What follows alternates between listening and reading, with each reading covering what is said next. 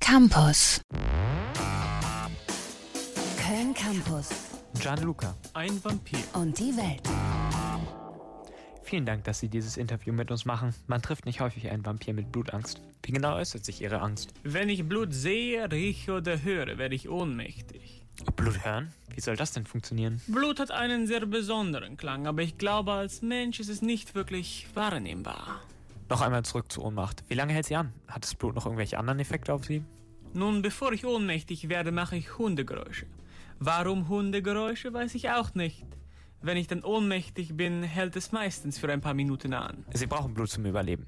Wie können Sie es denn zu sich nehmen, wenn Sie ein so großes Problem mit Blut haben? Freunde vermischen es für mich mit anderen Lebensmitteln, wie zum Beispiel Gemüse in einer Art Smoothie, sodass ich es weder hören noch riechen muss. Sie haben uns für dieses Interview sogar extra ein Smoothie mitgebracht. Würden Sie ihn mir kurz einmal reichen? Hier, bitte. Aua! Entschuldigung, es tut mir leid. warum muss sowas in meinen Interviews passieren? www.kölncampus.com www.kölncampus.com